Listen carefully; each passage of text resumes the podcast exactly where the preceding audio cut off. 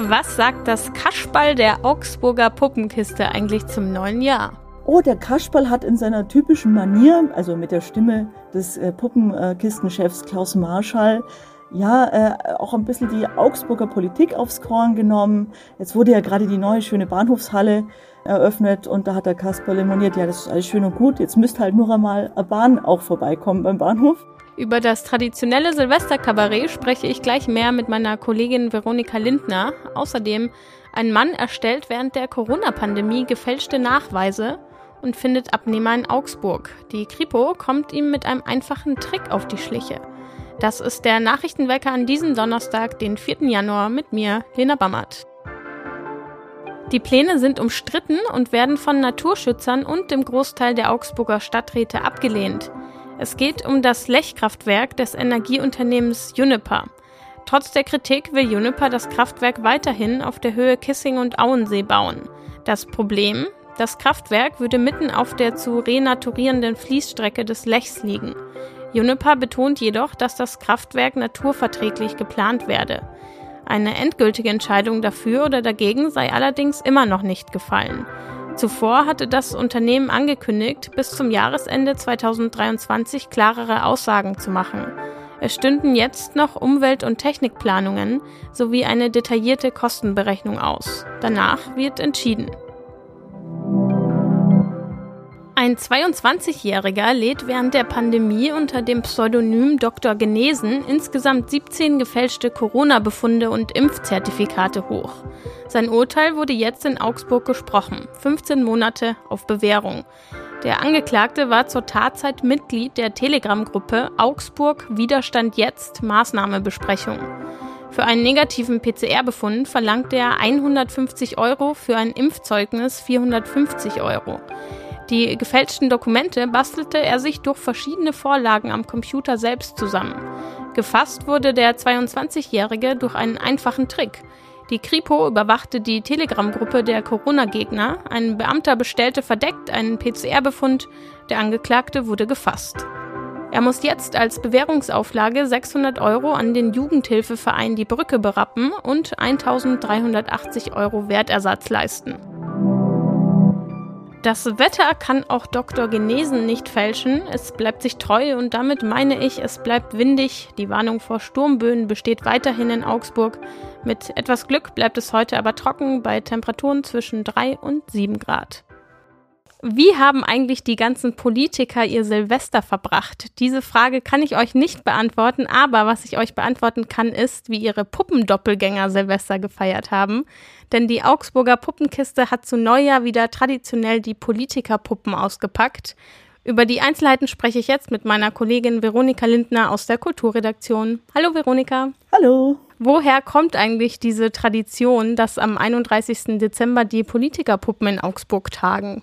Die Tradition besteht schon sehr, sehr lange. 1950 gab es die Premiere. Da sind zum ersten Mal die politischen Doppelgänger als Marionetten über die Bühne dort getanzt. Also es hat eigentlich eine ganz lange Geschichte, die die Bundesrepublik so begleitet hat. Und äh, das merkt man auch am Figurenrepertoire. Es gibt auch schöne Schaukästen in der Puppenkiste, wo noch eine Puppe von Helmut Kohl zum Beispiel da drin liegt. Aber es die werden natürlich mit jedem Jahr erneuert äh, in ihrem Repertoire, die Puppen. Du hast das Silvester-Kabarett ja gesehen. Gib uns gern mal einen kleinen Einblick. Was für Puppen sind aufgetreten? Welche Themen wurden behandelt? Besonders charmant war der aktuelle Anlass, dass ja der Pumuckl sein Comeback feiert in diesem Jahr mit einer schönen neuen Serie. Und das hat die Puppenkiste, wie ich finde, sehr originell zum Anlass genommen, das in die Politik zu übersetzen. Und da tritt ein gewisser Meister Söder auf, gemeinsam mit seinem Aufmuckel. Und der Aufmuckel hat in diesem Fall verdächtige Ähnlichkeiten mit Hubert Aiwanger. Eine wichtige Frage muss ich natürlich auch noch stellen. Was hatte denn der Chef, der Kaschball, dieses Mal zu sagen? Oh, der Kaschball hat in seiner typischen Manier, also mit der Stimme des äh, Puppenkistenchefs Klaus Marschall, ja, äh, auch ein bisschen die Augsburger Politik aufs Korn genommen. Jetzt wurde ja gerade die neue schöne Bahnhofshalle eröffnet und da hat der Kasper lemoniert, ja, das ist alles schön und gut, jetzt müsste halt nur einmal eine Bahn auch vorbeikommen beim Bahnhof. Also es sind schon immer auch äh, aktuelle Themen, die er da hops nimmt, aber es sind natürlich auch manchmal kleine Wortspielereien, Karlauer, die auch ruhig mal ein bisschen flach schießen dürfen. Also es war die, eine sehr klassische Kasperle-Mischung, würde ich sagen. Was ist denn so dein Gesamtfazit? Wie hat es dir gefallen? Ich habe mich sehr gut amüsiert, vor allem im politischen Teil, auch mit äh, tollen Figuren.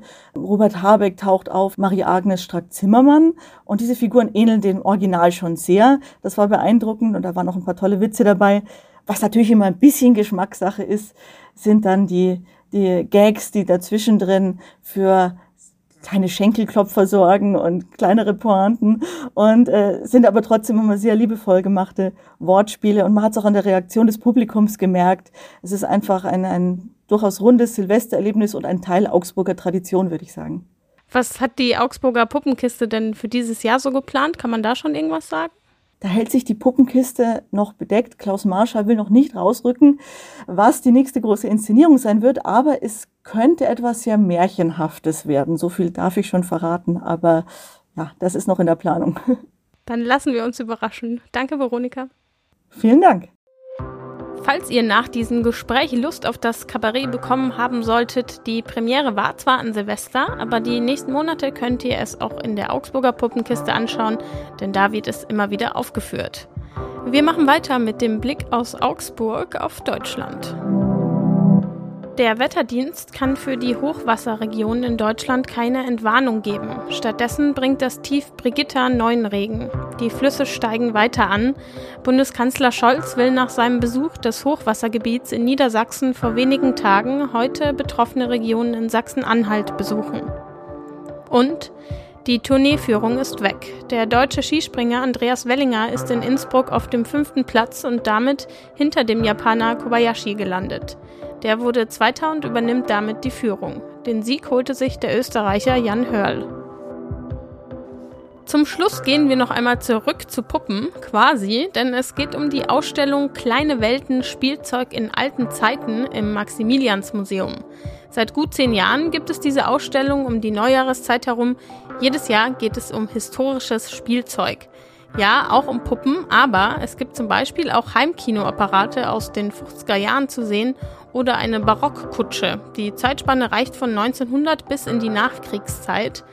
Und bis zum 4. Februar könnt ihr euch die Spielzeuge anschauen. Von Dienstag bis Sonntag 10 bis 17 Uhr ist die Ausstellung im Maximiliansmuseum geöffnet.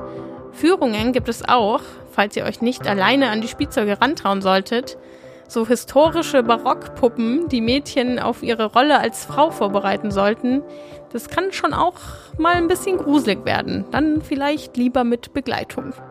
Das war der Nachrichtenwecker für diesen Donnerstag. Schön, dass ich euch begleiten durfte und danke an Veronika Lindner für das Gespräch. Mein Name ist Lena Bammert. Wenn ihr wollt, hören wir uns morgen wieder.